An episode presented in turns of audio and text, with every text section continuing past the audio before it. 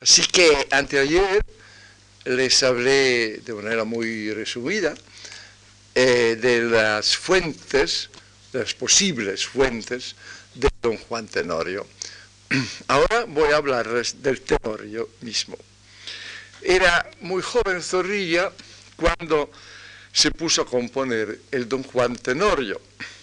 Tenía 27 años y una experiencia teatral bastante corta ni siempre muy exitosa, a pesar de haber conseguido ya algunos triunfos rotundos, como el bastante reciente del Zapatero y Rey, de dos años antes.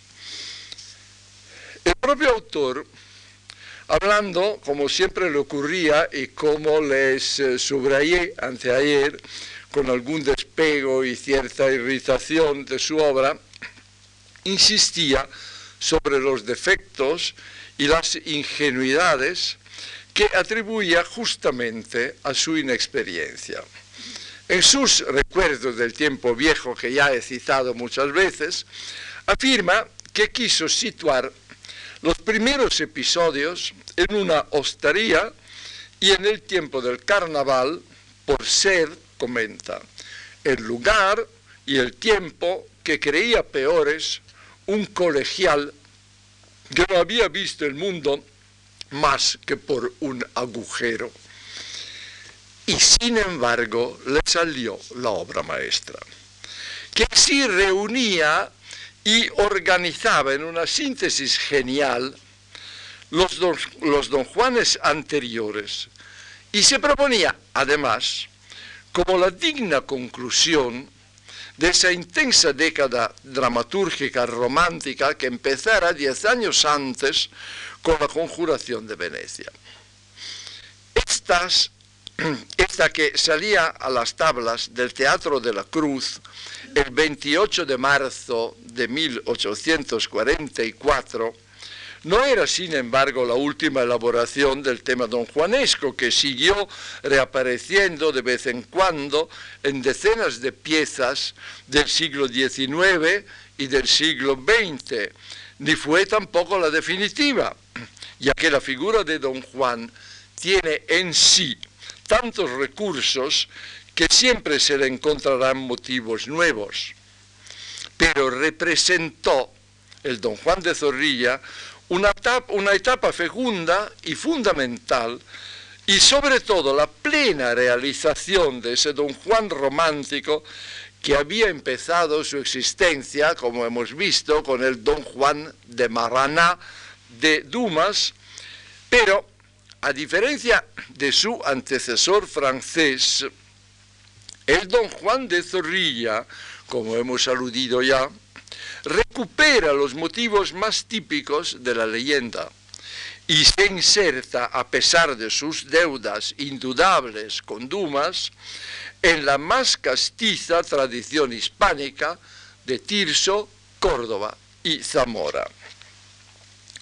El Don Juan Tenorio, drama alegórico fantástico, cuya acción pasa en, dice eh, la acotación, Sevilla por los años de 1545, últimos del emperador Carlos V, la relación histórica es naturalmente totalmente imaginaria, totalmente inventada. Es que la época exigía que el drama fuese histórico. Bueno, este, este don Juan Tenorio se abre, como hemos visto, en la hostería de Buttarelli, donde el protagonista está escribiendo una carta a su prometida doña Inés. Y esto me parece también un, hecho bastante importante que hay que subrayar, es decir, que desde el principio eh, los dos eh, personajes que pertenecen a la, pareja más importante, quizás la más famosa del teatro eh, romántico español, ya aparecen en, ya desde el principio, aunque solo don Juan esté en la escena, pero la presencia de Doña Inés ya se revela a través de esta carta que don Juan le está enviando. Y además esto mm, mm, intenta sugerir al espectador que las relaciones entre don Juan y, Doña Inés existen y que eh, ya eh, en Don Juan existe un principio, por decirlo así, de enamoramiento.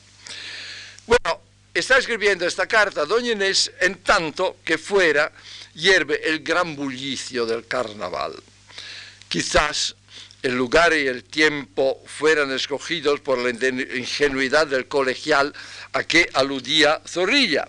Pero hay que añadir que tenían también un más noble abolengo literario, por un lado, la situación de don Juan que castiga, como hará muy pronto, a personas que le molestan con su ruidosa alegría, tenía un antecedente en Zamora. Y la idea de poner el carnaval como trasfondo de eventos dramáticos ya había sido explotado por Martínez de la Rosa en su Conjuración de Venecia que se considera tradicionalmente el primer drama histórico romántico. Dos obras, la de Zamora y la de Martínez de la Rosa, que Zorrilla seguramente conocía. Era, por otro lado, una apertura muy eficaz por evidenciar desde el principio ese contraste entre trágico y cómico, y uso este último término en el sentido de alegre más que de ridículo, que dominará toda la obra. En este ambiente, poco después, al dar las ocho, se encuentran don Juan Tenorio y don Luis Mejía, cuando justamente está expirando el plazo de una apuesta que se había pactado entre los dos un año antes sobre cuál de ellos podría jactarse del mayor número de muertos en desafíos y de conquistas amorosas. Cada uno de los dos recita su catálogo y vence, por supuesto, don Juan. Parece ser que Zorrilla, según él nos refiere, escribió su pieza deprisa y sin un plan determinado, sin embargo, tuvo la feliz intuición de acumular en las escenas iniciales anticipaciones de los motivos que irían dominando a lo largo de toda la obra. Aquí, en primer lugar, y de manera muy evidente y, y eh, añadamos muy efectista, aparece el motivo del tiempo. Motivo que ya hemos visto tenía una larga tradición de relaciones con la leyenda. La llegada de don Juan y don Luis es subrayada por el toque de las horas que van repicando en una atmósfera de intensa suspensión sugerida a su vez por el texto. Es el hostelero, Buttarelli, quien se hace intérprete de la situación, avisando a sus parroquianos, pero silencio. Avellaneda, uno de los amigotes de don Juan, que asiste en la sala, pregunta, ¿qué pasa? A lo que contesta Buttarelli, a dar el reloj comienza los cuartos para las ocho. Por fin reza la acotación, se oyen dar las ocho. Al dar la última campanada, don Juan, con antifaz, se llega a la mesa. Inmediatamente después de él entra don Luis. Lo novedoso, lo romántico, estriba en el entrelazamiento entre el motivo del tiempo y un aspecto particular de este, es decir, el plazo. El sentimiento del tiempo como plazo inminente y amenazador era típico del teatro romántico español que de esta forma llevaba a la escena la angustia existencial que caracterizó a todos los románticos de todos los países. A partir del Macías de Larra, cuyo protagonista asiste al fracaso de sus esperanzas de amor por llegar cuando su amada Elvira ya ha pronunciado los votos, al don Álvaro, cuya vida es punteada por una serie de etapas, al cabo de las cuales el destino adverso se manifiesta a través de sus emisarios, a los amantes de Teruel de Hartenbusch, donde la idea del plazo es connatural a la misma leyenda que inspiró su autor, y la desesperación del protagonista Marsilla deriva justamente del haber expirado el plazo que se le ha concedido pocas horas antes de su llegada, a don Fernando el emplazado, una de las, de, las intentoras trágicas de Bretón de los Herreros, que lleva el motivo en el propio título, la dramaturgia romántica española explotó el plazo como uno de los más sugerentes elementos dramáticos. Zorrilla, que con el Tenorio concluye triunfalmente la corta pero intensa temporada teatral del romanticismo, y que en esta obra parece como si recogiera para sistematizarlos orgánicamente todos los recursos escogitados por sus predecesores, inserta pues el plazo como elemento propulsor de toda la obra. En efecto, si el drama se abre sobre un plazo que está expirando, muy pronto otros se irán colocando como bisagras entre un suceso y otro, hasta que todo se concluirá al expirar el plazo postrero a lo divino, el que impone la muerte con sus consecuentes salvación o condena eterna. Pero sobre esto volveremos. Lo que ahora vale la pena poner de relieve es otro aspecto que apunta en estas escenas primeras, el catálogo. Ya hemos visto anteayer que es este un motivo implícito en el burlador, pero desarrollado como recurso también a menudo cómico por la comedia del arte y pasado luego a los dramas serios hasta llegar a Dumas, del cual probablemente lo dedujo nuestro autor. Solamente que ahora lo que antes era un elemento ocasional, episódico, se convierte en un recurso altamente funcional. Al leer la lista de las conquistas amorosas de Don Juan, que son 72 en un año, contra las 56 de Don Luis, este, siguiendo la pauta del Don Sandoval de Dumas, nota que en toda la escala social que, que Don Juan se jacta de haber recorrido, desde una princesa real a la hija de un pescador, había declarado el protagonista, cierto recordando las empresas del antiguo burlador, nota que falta una, una novicia que esté para profesar. Es el caso de doña Inés, que el padre, después de haberla prometido a don Juan, encerrará luego en un convento con el vínculo de los votos monásticos para sustraerla a un novio tan corrompido. Don Juan acepta el desafío implícito en las palabras de Mejía y contesta descaradamente, pues yo os complaceré doblemente, porque os digo que a la novicia uniré la dama de algún amigo que para casarse esté con alusión, que pronto se hará explícita, a doña Ana de Pantoja, que es la novia del propio don Luis. Se pacta así entre los dos una nueva apuesta que abre un nuevo consiguiente plazo, cuyo premio ya no es la fama, esa fama muy dudosa de conquistadores, sino la misma vida. Pues va la vida, proclama don Luis, pues va le contesta lacónicamente don Juan. ¿Cómo se conoce? El plato adquiere así una dimensión existencial y lo que era juego se convierte en una lucha dramática por la vida o por la muerte. Al mismo tiempo se va delineando con más exactitud la peculiar relación de don Juan que don Juan entretiene con el tiempo. Al proponerle don Luis un plazo de 20 días para dar por terminada la apuesta, contesta a su adversario con ese laconicismo muy efectista que le connota seis.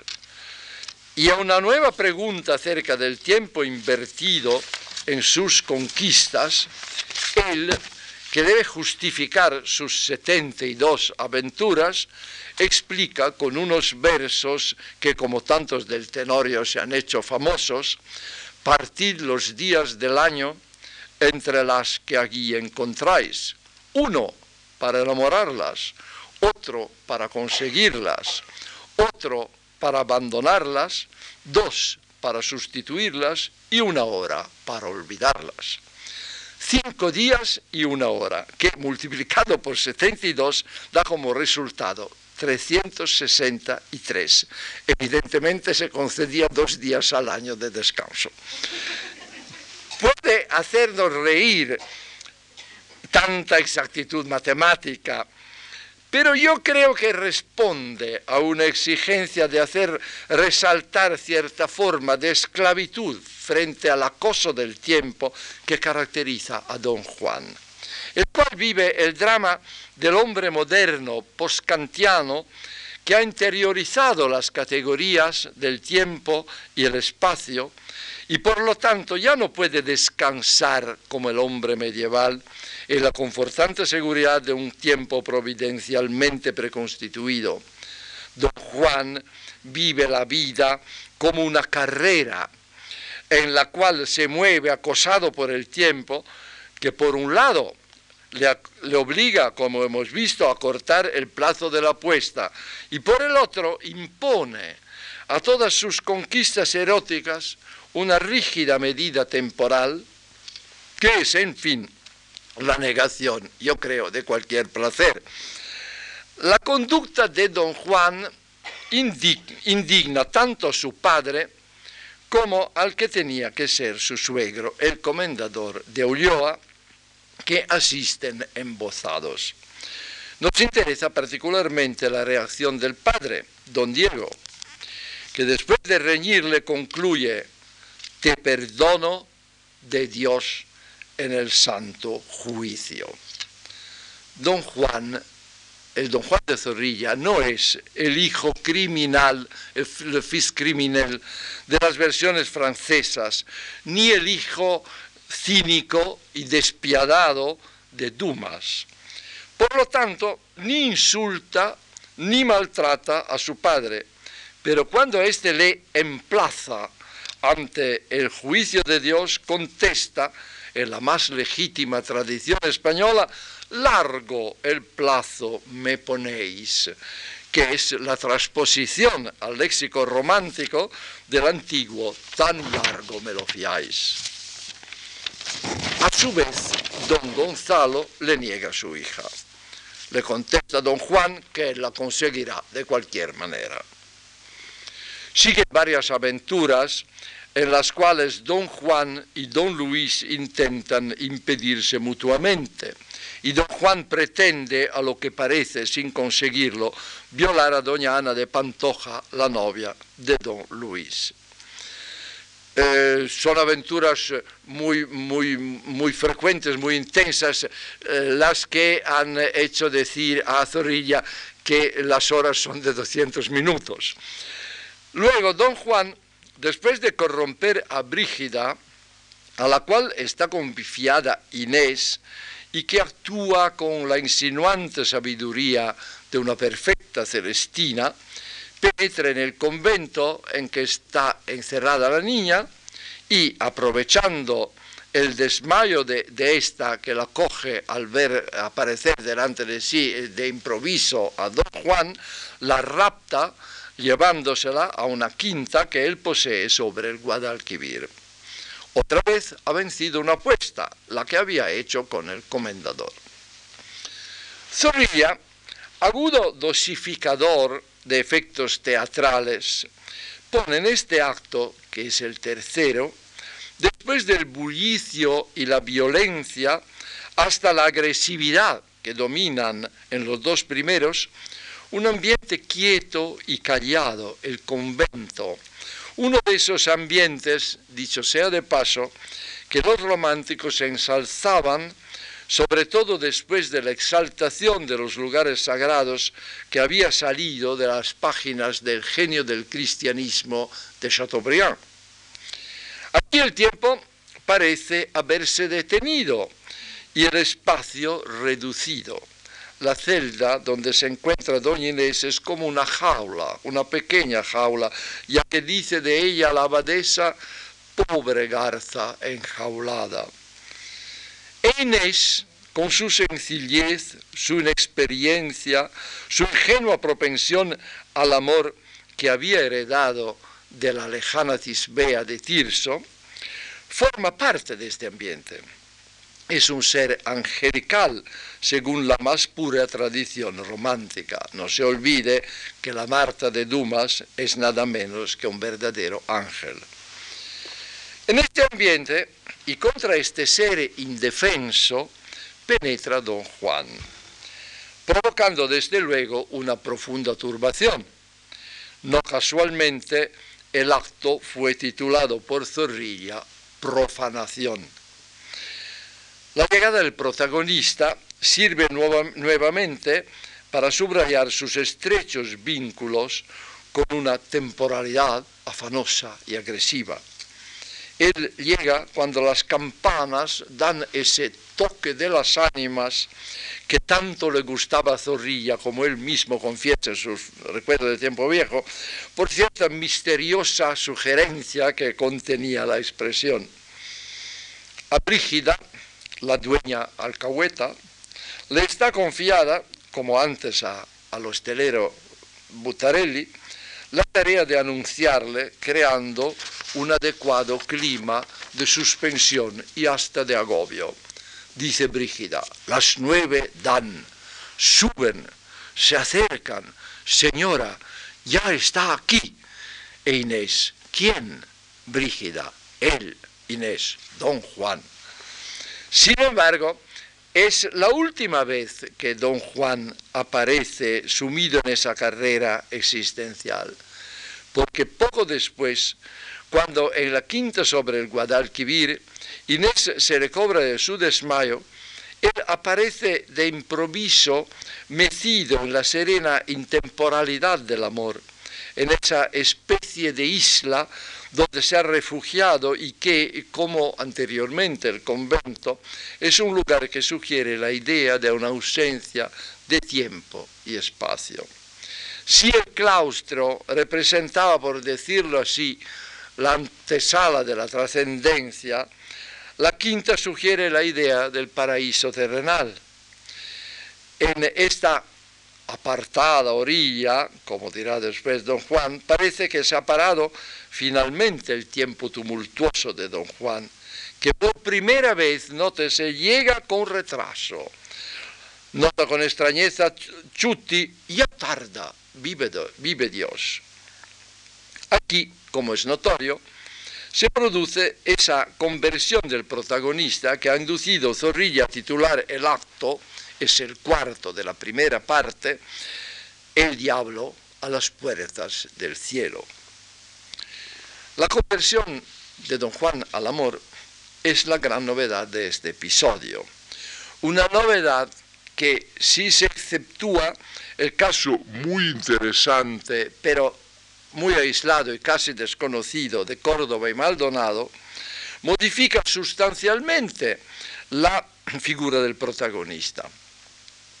Dicha conversión se produce aquí en el acto cuarto y en la quinta sobre el Guadalquivir, pero ya había tenido un precorrimiento en el acto anterior, en el convento, cuando en el rápido encuentro con la niña, antes que ella se desmaye, don Juan le, le dirige una expresión que suena muy rara en sus labios, Inés de mi corazón. Sin embargo, el momento de la máxima apasionada expansión se alcanza en esa celebérrima escena del sofá, como creo que todo el mundo sabe, así se llama tradicionalmente la escena, la escena tercera del acto cuarto, donde el antiguo libertino, de improviso rescatado de su estúpida vida de conquistador, ahora sinceramente enamorado de doña Inés, le habla con una dulzura antes desconocida. Ah, perdón.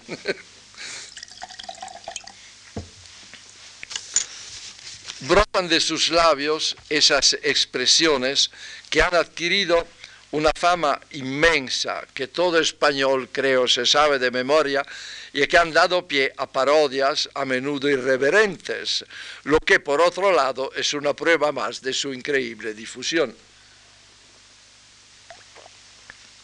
Ah, no es cierto, ángel de amor, que en esta apartada orilla más pura la luna brilla y se respire mejor esta aura que vaga llena de los sencillos olores de las campesinas flores, etcétera, etcétera, y no, no sigo porque todo el mundo lo conoce. Y después de soltarle un verdadero himno al amor, reconoce su inesperado rendimiento. Mira aquí a tus plantas, pues, todo el altivo rigor de este corazón traidor que rendirse no creía, adorando, vida mía, la esclavitud de tu amor. Una escena de mucho efectismo, plenamente insertada en el clima y el gusto romántico, que sin embargo era algo más que una escena de amor. En ella Zorrilla afrontaba y resolvía, o por decirlo mejor, llevaba a su lógica conclusión el problema de la comunicación que había sido el tormento de tantos héroes y tantas heroínas de las obras románticas, y que el teatro había encontrado una relevante cantidad de manifestaciones. El drama de muchos personajes románticos es en efecto el de descubrirse incomunicados con los seres que aman, de hablar lenguajes diferentes que los relegan en un doloroso aislamiento. Es el drama de Werther y de Ortiz, que sufren casi todas las parejas de los dramas históricos españoles, desde Macía y Elvira, donde el primero protesta contra los votos pronunciados por su amada, en tanto que ésta no tiene valor bastante para sustraerse a ellos, a don Álvaro y Leonor, el primero queriendo huir con ella, la segunda retrasándose con sus escrúpulos, y así sucesivamente.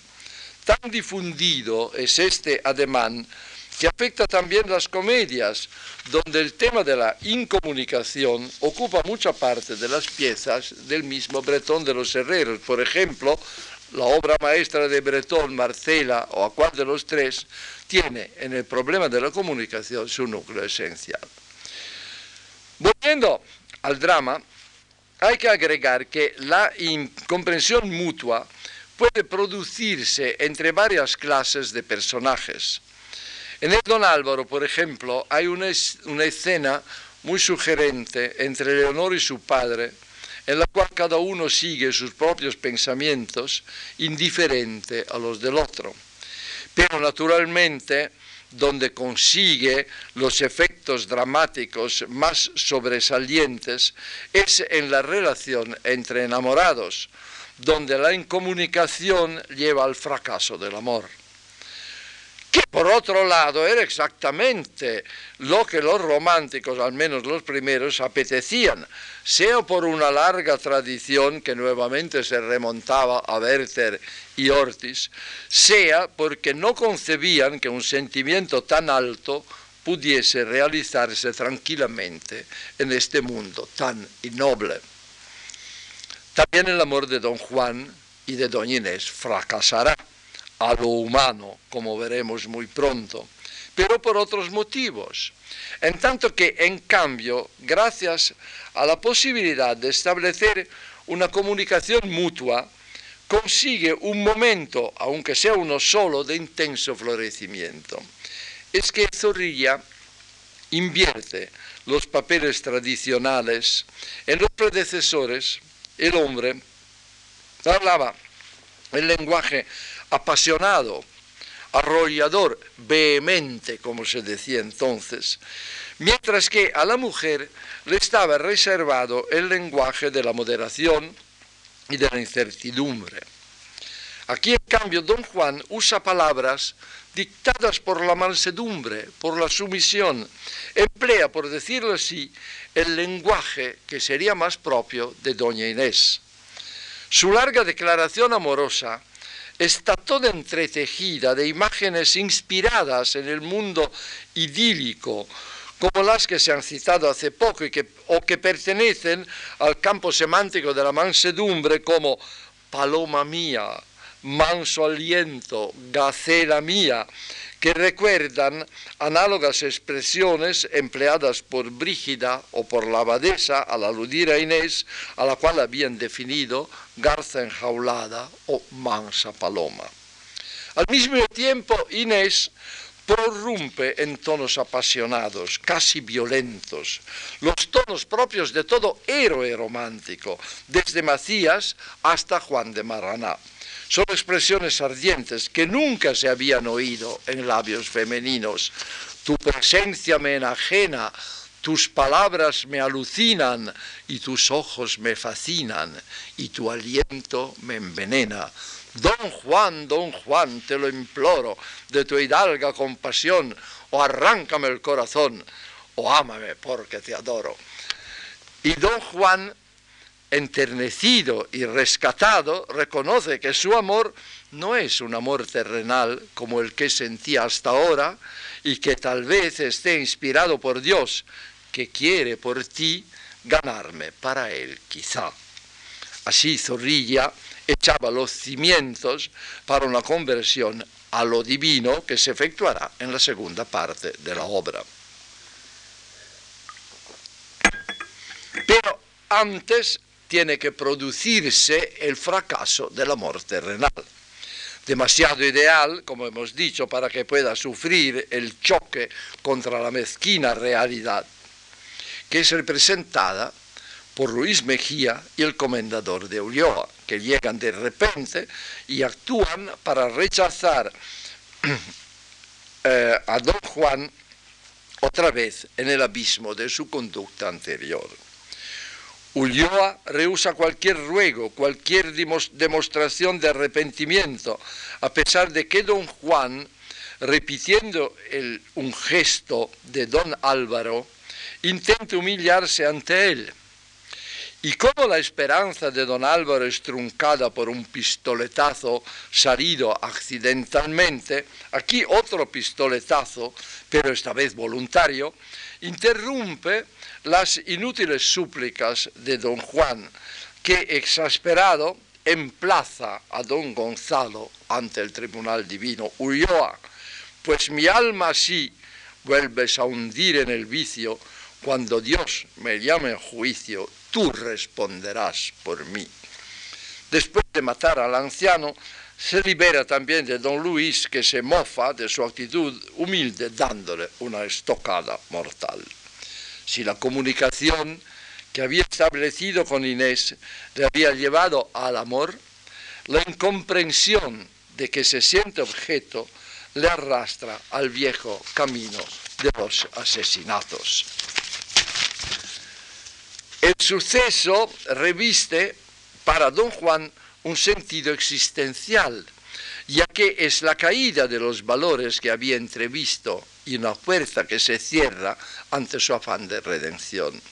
Llamé al cielo y no me oyó, y pues sus puertas me cierra, de mis pasos en la tierra responde el cielo y yo no. Pero claro está, para el autor y para el público, que esas dos muertes difieren de las demás, de las anteriores, y que desde el momento en que ha cedido al amor, don Juan ha ganado la redención, y que si doña Inés ha sido la causa de su conversión al amor, lo será también para su salvación final. Quizás esto último se advierta solamente al final, con una reflexión post-eventum. Sin embargo, Zorrilla parece que intenta indicar confusamente el rumbo que tendrán los sucesos siguientes, poniendo en boca a Inés un grito de súplica en favor de su enamorado. Mientras todos quieren buscar al asesino para castigarlo y gritan justicia por doña Inés, ella cierra el acto con un grito que es todavía de amor, pero no contra don Juan. Termina así la primera parte, que si repite ciertas líneas fundamentales del mito, introduce, como hemos visto, variantes muy significativas. La figura de don Juan, que campea en todos los actos, eh, está casi siempre en la escena y las raras veces que se ausenta se advierte de toda forma su presencia indirecta. Aparece contradictoria, pero no en el sentido artístico, sino humano.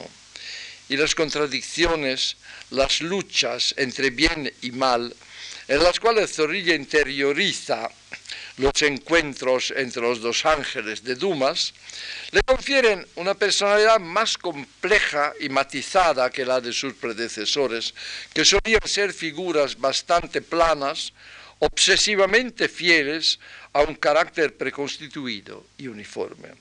El romanticismo había descubierto la connotación, el arte de los matices. Sobre todo, don Juan no es odioso. Antes, antes bien resulta simpático con sus ademanes bizarros, con su confianza en sí mismo, que no es por otro lado fanfarronería, y particularmente con su excepcional vitalidad. De su boca salen a veces expresiones que despiertan la admiración del auditorio, como ocurre, por ejemplo, al principio, cuando avisa orgullosamente a su padre con que no paséis afán de aquí adelante por mí, que como vivió hasta aquí, vivirá siempre don Juan. Gracias a estas múltiples facetas, el don Juan de Zorrilla sabe cautivarse la simpatía del público, que se convierte en su partidario contra don Luis y contra el mismo comendador. Un don Juan simpático es una novedad casi absoluta, precedido como, como es tan solo por el alegre calavera de Ponte, de Da Ponte, y solo parcialmente por el matón de Zamora. Y esto seguramente contribuyó al largo éxito del drama. La primera parte se desarrolla en una noche y en pocas horas demasiado pocas, según el Zorrilla de los Recuerdos, que se acusa, como ya he dicho, de haber usado horas de 200 minutos, ya que añade, irónicamente, en el drama hay una circunstancia milagrosa, es decir, que la acción pase mucho menos tiempos del que absoluta y materialmente necesita. Y sin embargo, a pesar de la sonrisa del autor, hay que decir que hay un tiempo poético que descuida el reloj y que nos proporciona ese sentido de pesadilla temporal que es una de las más sugerentes connotaciones del personaje. Pasa pues en algunas horas de la noche como corresponde a un héroe romántico, ya que el romanticismo había descubierto el halago de la noche, que había heredado de la poesía nocturna dieciochesca, la cual había quitado, sin embargo, todo aspecto horrorífico. La noche romántica es la que envuelve los grandes misterios, las meditaciones existenciales y que a menudo abriga las efusiones amorosas. Desde el himno a la noche de Novalis o al canto a la luna de Leopardi hasta la, la, reunión de los conjurados en la conjuración de Venecia, o el célebre monólogo de Don Álvaro, o el canto del trovador Manrique, o el incendio que lleva a la reina en los brazos de Villa Mediana en la corte del Buen Retiro de Escosura, o a la aparición del verdugo en la habitación de Antonio Pérez, en Antonio Pérez y Felipe II de Muñoz Maldonado, o los principales pasajes del zapatero y rey del mismo Zorrilla, la noche goza de una larga tradición literaria en época romántica. Y en esta tradición tan viva en la dramaturgia española más reciente, coloca Zorrilla a su protagonista. Y casi para subrayar la continuidad entre las dos partes, otra noche, cinco años después, dura también la segunda, la cual se abre con el fondo del panteón que don Juan ha hecho construir para dedicar un monumento fúnebre a las víctimas de su locura, don Gonzalo, doña Inés, su padre y don Luis. El panteón era uno de los recursos escenográficos corrientes en la tradición romántica, desde cuando Martínez de la Rosa lo había llevado a la escena en su conjuración de Venecia como fondo para el coloquio de amor entre sus dos protagonistas. Zorrilla, por lo tanto, usaba un recurso que correspondiendo al horizonte de espera de sus espectadores, podía fácilmente sugerirles las ideas de amor y muerte, que era exactamente lo que él quería conseguir.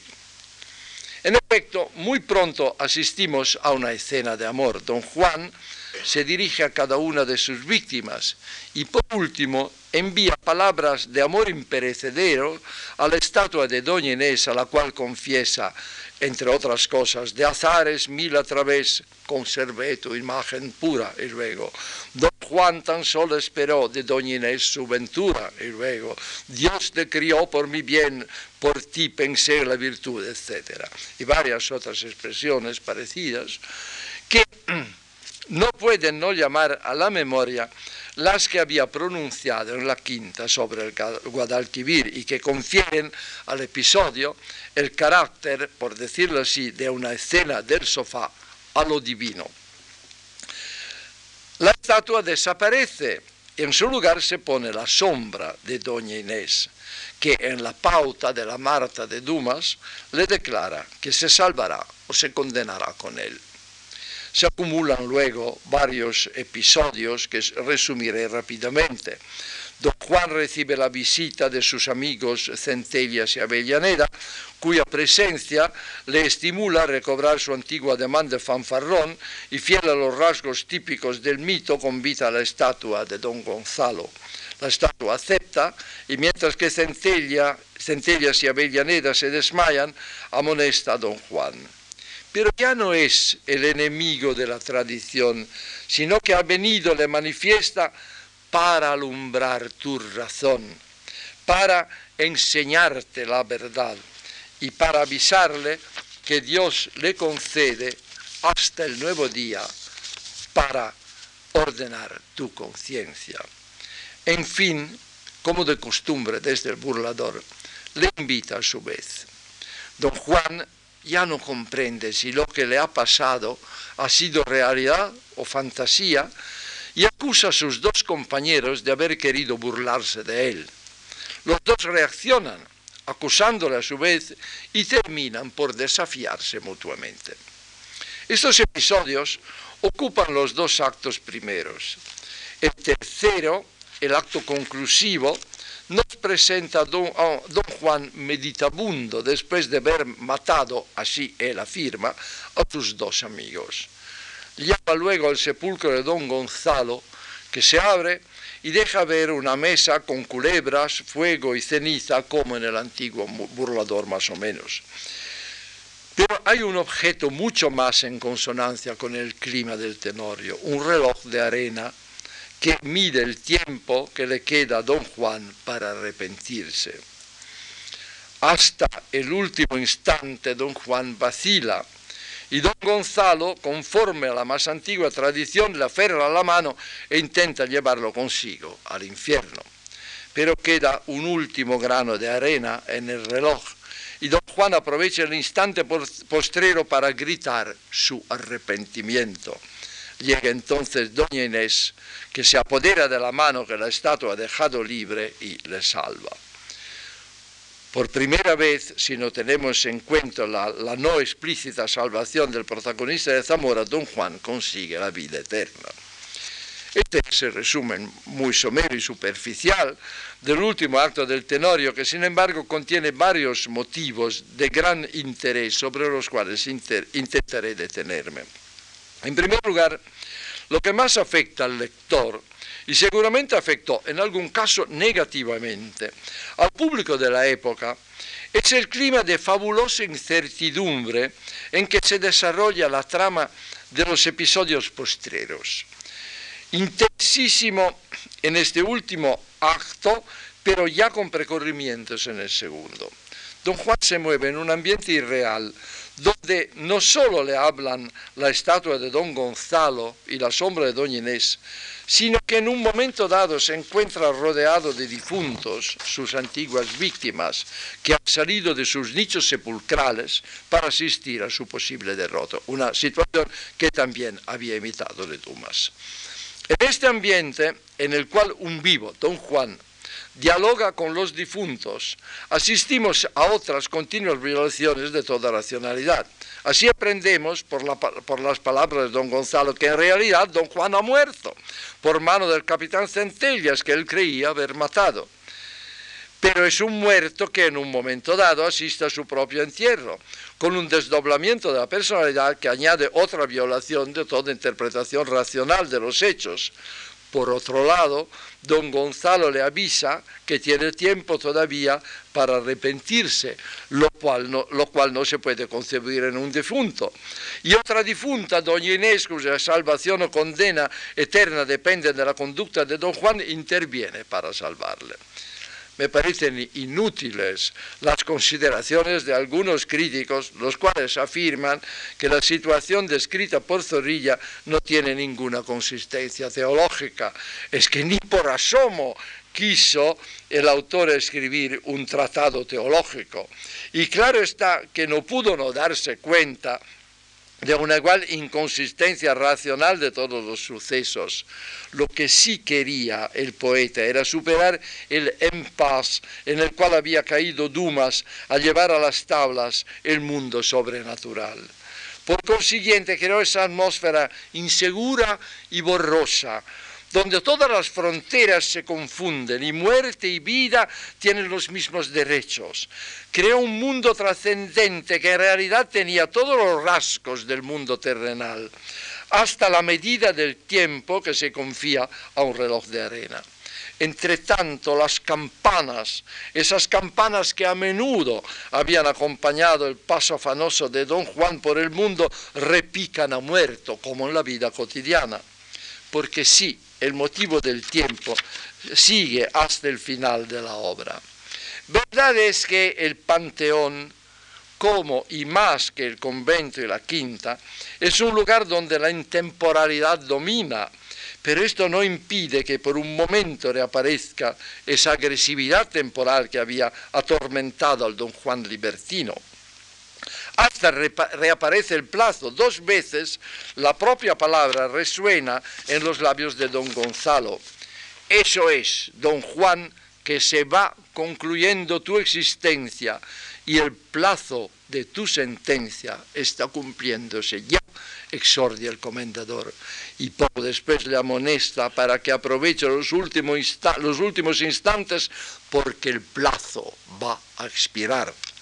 El plazo a lo divino ha reemplazado los plazos a lo humano que medían la primera parte. Pero le avisa también que otra mínima porción de tiempo es la que puede salvarle. Un punto de contrición da a un alma la salvación y ese punto aún te le dan. Ese punto se identifica materialmente en el último grano de arena que queda en el reloj de la vida don Juan sabrá aprovecharlo y se salvará.